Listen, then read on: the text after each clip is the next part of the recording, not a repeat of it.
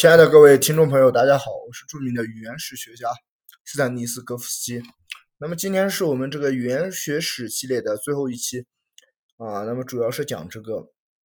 转换生成语言学，就是二十世纪的一个啊非常可以说是主导的一个语言学的这个流派，或者说是语言学的研究领域或者方法。呃，那么这一期完了以后呢，我们会把这几期五期节目呢做一个小的专辑，然后在喜马拉雅上面公布，然后感兴趣的也可以去关注一下这个专辑。那么本专辑呢也会成为我的这个语言学史系列的这个第一个专辑或者第一季。那么后期呢，如果这个播放量还不错的话，我们还是会持续的更新第二季，就是把这个原来的基础上再给它啊整的再好一点。好的，废话不多说，我们继续来看这个今天的内容。那么，转换生成语言学，其实呢，从大的结构上来看的话，还是属于这个二十世纪的这个结构主义语言学。美国的这个结构主义语言学，它在这个布隆菲尔德之后呢，是有三个分支。第一个分支呢，是有哈里斯、还有德雷泽、布洛克。霍凯特呃所形成的这个耶鲁派，他们主张在音位学、词素学啊的呃词素音位学的层次上去这个分析语言，要求从语言的研究当中去排斥这个意义的因素，主要是这个偏向语音和音素词素方面的这个研究。第二个分支呢是由这个弗里斯派克和奈达所形成的这个密者安派，他们所接受的主要不是这个。布隆菲尔德的理论观点，而是他的研究方法。他们的兴趣在于收集北美印第安语的材料，进行了许多实地调查的工作。那么第三个分支呢，便是这个主角，我们的主角乔姆斯基还有里斯哈勒所形成的麻省派。他们呢又被称为转换分析派。这一派既是结构主义的继承，也是结构主义的一个变动。他们不仅继承了美国描写主义的语言分析方法，而且继承了丹麦。学派的这个经验主义原则，既要求没有矛盾的去分析语言，也继承了布拉格学派的标记、区别特征等概念。不过呢，这位乔姆斯基呢，他的著作却打破了布隆菲尔德二十多年的垄断，对布隆菲尔德他的理论进行了猛烈冲击。这也标志着二十世纪五十年代所起的这个古典结构主义语言学发展到转换生成语言学的一个转化。乔姆斯基他批判了语言是行为的观点，驳斥了语言行为通过刺激和反应才能够建立的观点。他认为人具有识别和理解句子的能力，才能呃并能够对这个语言材料进行归纳，从而推导出语言的规则，生成合乎规则的句子。这种能力不是刺激或反应的习惯，而是因为人们对语言中不断出现的新句子啊并没有形成的习惯。例如，一个小孩能够说出从来没有听过的话语，创造出一些新的合乎语法的句子。乔姆斯基所制定的语语法的这个形式化规则系统，它由基础部分和转换部分组成。接受部分的规则呢，可以用生成句子的深层结构，并对深层结构进行语义的解释；转换的部分规则呢，则可以把深层结构转化为表层结构，对表层结构呢进行语音的说明，这样便形成了具体的句子。按照这套规则呢，系统的就能够理解并创造一种语言所有的句子。这套的规则系统呢，代表人的这个生成句子的语言能力。因为这套规则系统既是生成的，又是包含这个转换的规则，所以被称为转换生成语法。由于乔姆斯基他在理论和方法中都突破了布隆菲尔德的学说，所以他的理论被誉为语言学上的革命。这场革命呢是不彻底的，因为转换生成语言学是在美国描写学描写语言学的基础上所形成的。例如，它的生成规则中的短语结构构呃结构的这个规则，就是描写语言学它的一个直接成分的规则，因而因袭了这个。描写语言学的片面性，例如语言分析，它只涉及到语言的组合关系，而忽视了语言的聚合关系。乔姆斯基理论之所以统治了啊当时或者说只是现在的这个语言学诸领域，其理论的魅力呢，主要表现在以下几个方面。我们来看一下。首先，乔姆斯基强调了语言研究的最终目的是要对语言现象进行充分而又合理的解释。自人类开始研究语言以来，人们对语言的研究主要是对种种语言现象进行描写，很少进行解释。美国结构主义的领袖布隆菲尔德直言不讳地宣称，语言学研究的成果只能是关于语言现象的描述，而且只有呃是可以直接观察到的语言现象才是描述的对象。顶多呢再加上从直接现象中得出的概括总结。乔姆斯基则声明，科学研究正是要对自然现象做出合理的解释，只描述而不解释，它不能够成为科学理论的一部分。正如当初牛顿对苹果下落只做了一个描写，即描写的详细，而万物引力呃万物引力理论呢，也不可能得以问世。第二，乔姆斯基认为各民族各地区的语言虽然各异，但有着相同的相同的原则，即人类语言存在着人类所具有的相同的语言能力，即与生俱来的所谓普遍语法。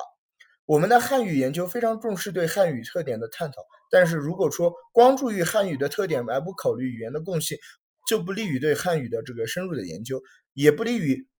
使汉语研究对现代语言学理论能够做出反馈。乔姆斯基的转换生成语法呢，引起了美国语言学家的极点关注的呃极大关注的原因之一，就在于他所发现的多种语言的语法规则形成的一般的原则，即相当大的程度上，它是为一切人类语言所共有的特点。他一直鼓励学生研究英语之外的各种语言，甚至是完全陌生的语言，比如像日语、梵语、汉语和好几种美洲的印第安语。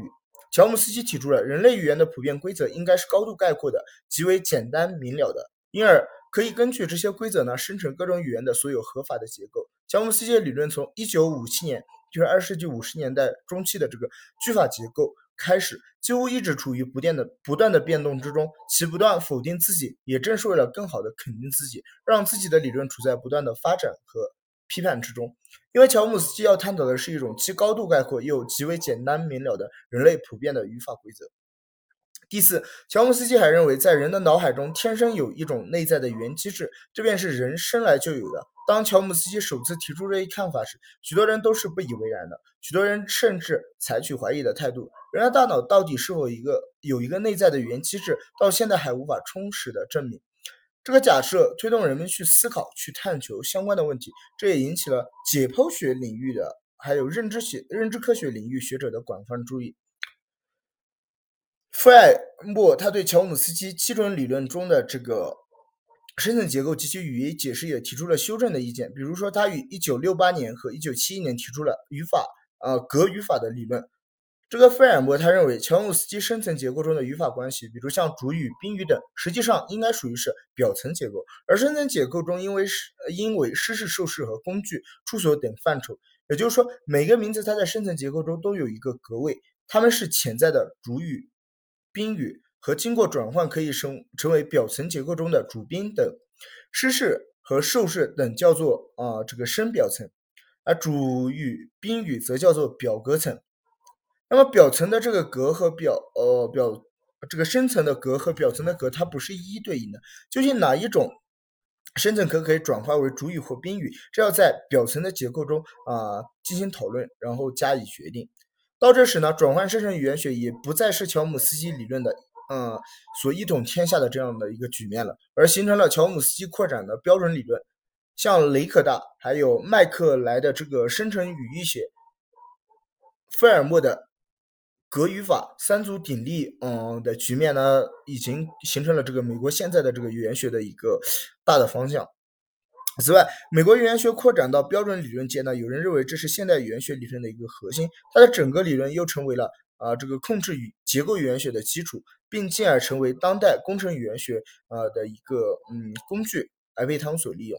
那么转换生成语言学最新发展呢，就是七十年代末出现的接受语言学。而生成语言学语法的话语的生成过程，还有接受语言学研究话语的接受过程，二者呢既有区区别呢，又有联系。他们的研究成果对揭示人脑的言语机制有着重要的作用，因而促进了现代心理语言学和神经语言学的发展。嗯，此外呢，除了这一个结构主义语言学以外，我们还要提及一下这个之前提到过功能功能主义的这个语言学。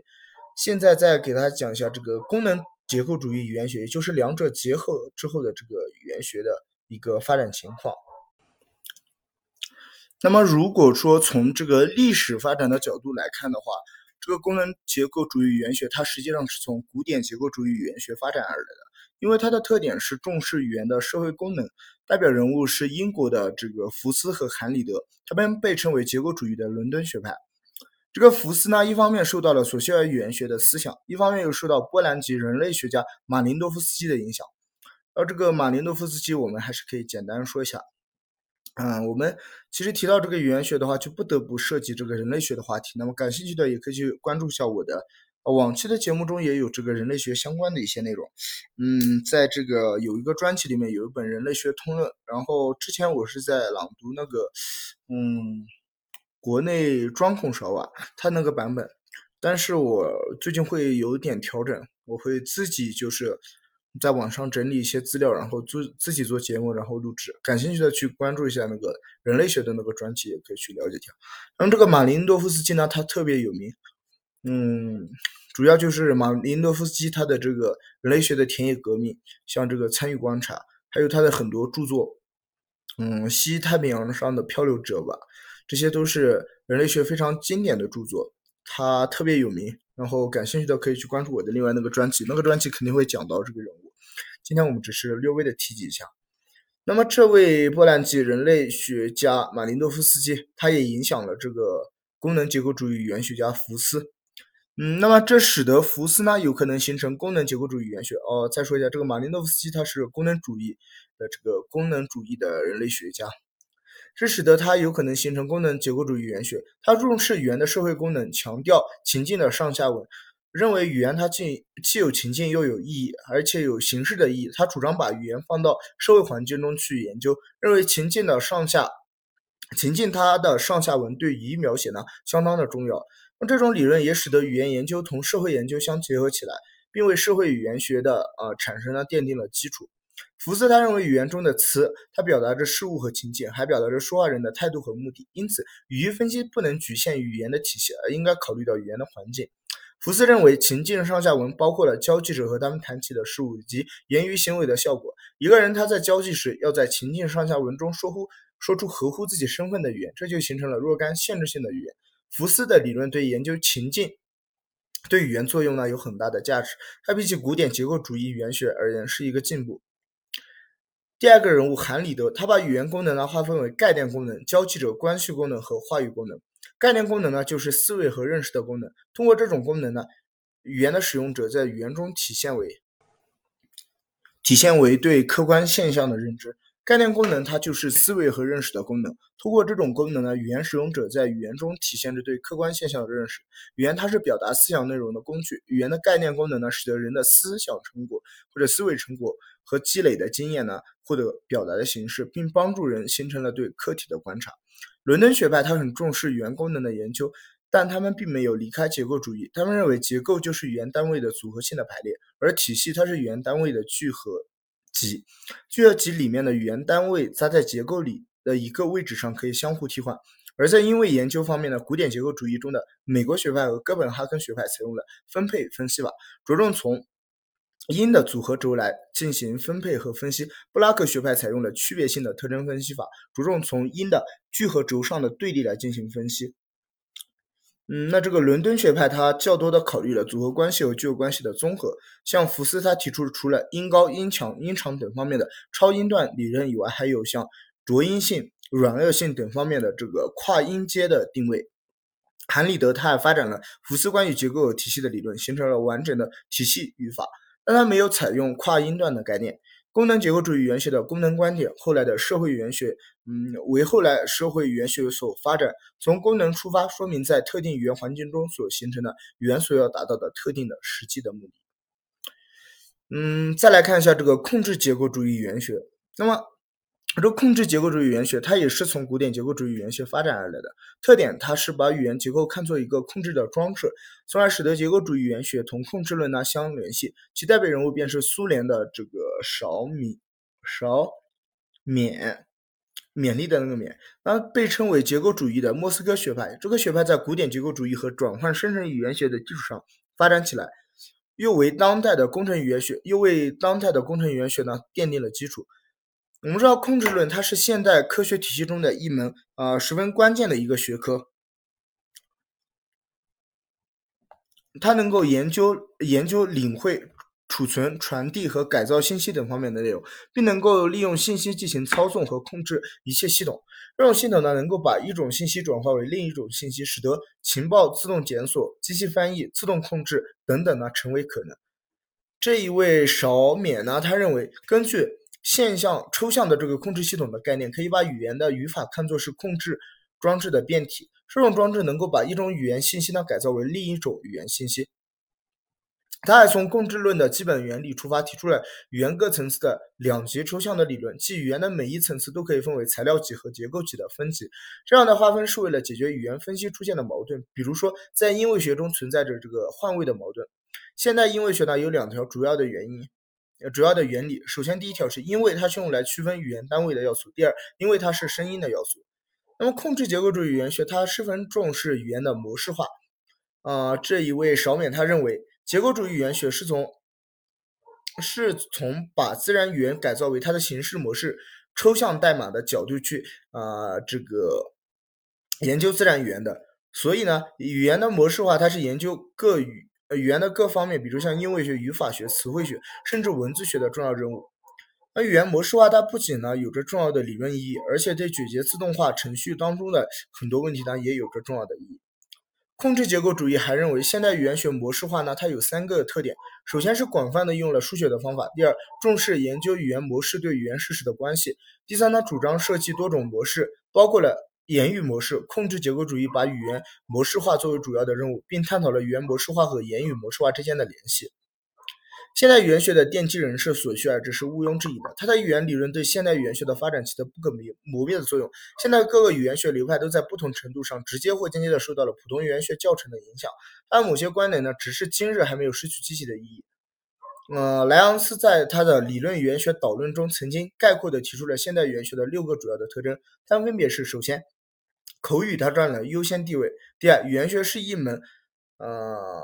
描写而非规定性的科学。第三，语言学家对所有的语言都感兴趣。第四，共识描写呢占到了优先地位。第五，重视语言的结构分析。第六，区分语言和言语。显然，这些特征都是在索绪尔语言学的基础上形成的。索绪尔之后呢，现代语言学的发展很快，情况呢也发生了很大的变化。上面所列的特征已不足以反映现代语言学的面貌了。我们如果以二世纪五十至六十年代作为界限，那么可以说，在此之前呢，是索绪尔语言学的延伸和发挥；而此之后呢，则是以索绪尔为对立面，对他理论中的薄弱环节进行冲撞和突破。我们主要呢，可以从三个方面来探讨现代语言学近期发展中的一些特点，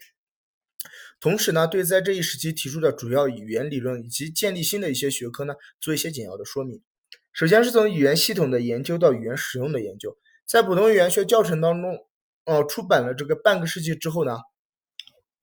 对语言系统的研究呢，不论在理论和方法上都有重大的进展，还取得了丰硕的成果。但对语言使用的研究相对来说显得十分薄弱。语言的这个言语的语言学，它没有能够独立的建立起来。二世纪五六十年代开始呢，对语言使用的研究在国外语言学中颇为风气。这种研究呢，打破了原有的三个理论架构过程中而发展起来的。第一呢，打破了把语言作为呃，纯统一系统的一个框架。我们知道，索绪尔他把语言存在的方式呢，表示成如下的公式，像一加一加一一直加下去的这样一个集体模型。而在他看来呢，语言是储存在人脑中的一套词汇和语法，它对任何人都是共同的。但随着研究的深入，语言学家们发现，语言它并非统一的。而且是多方面的、多层次的一个系统。除了共同的东西之外，它还以各种变体的形式储存在人们的头脑中。主要的变体呢，有地方方言和社会方言，还有一些功能方言。这里指人们在不同情境中所使用的语言变体，又叫做风格。美国的这个琼斯呢，把它分成严肃、亲密、正式、随便、商量五个等级。最后是语言的个人变体，又叫个人方言，叫这个 L dialect。这是指个人在使用语言时所表现出来的各种特点，比如像职业的呀、社会的，还有地区的、心理的等等。这是指个人在使用语言时所表现出来的啊这样一个特点的总和。那个人方言呢，因人而异，就像树上没有两张相同的树叶一样，两个人说话也肯定是有各自的特点。第二是打破了把语言作为一种自主封闭系统的框架。第三呢是打破了把语言看作是从音位到句子的这样一个层级系统的关系。那么，对语言研使用研究的这个直接结果呢，就是语用学和篇章语言学等新兴学科的建立和发展。第二，语言理论多元化的局面出现在西方语语言学中，这个传统语法、还有历史比较语法和结构主义的语法都曾经各领风骚，但他们在他们所处的时代中处于主导或独尊的地位，而从二十世纪五十至六十年代起，过去那种归于归于一统的局面呢，逐渐被打破了，出现了众多的这个语法理论，而形成了流派林立，还有诸说纷纭的这样一个景象。这些语法理论呢，从不同层面来解释语言的气质，从而表明了他们各自的语言观，因而形成了可以说是出现了语言理论多元化的一个局面。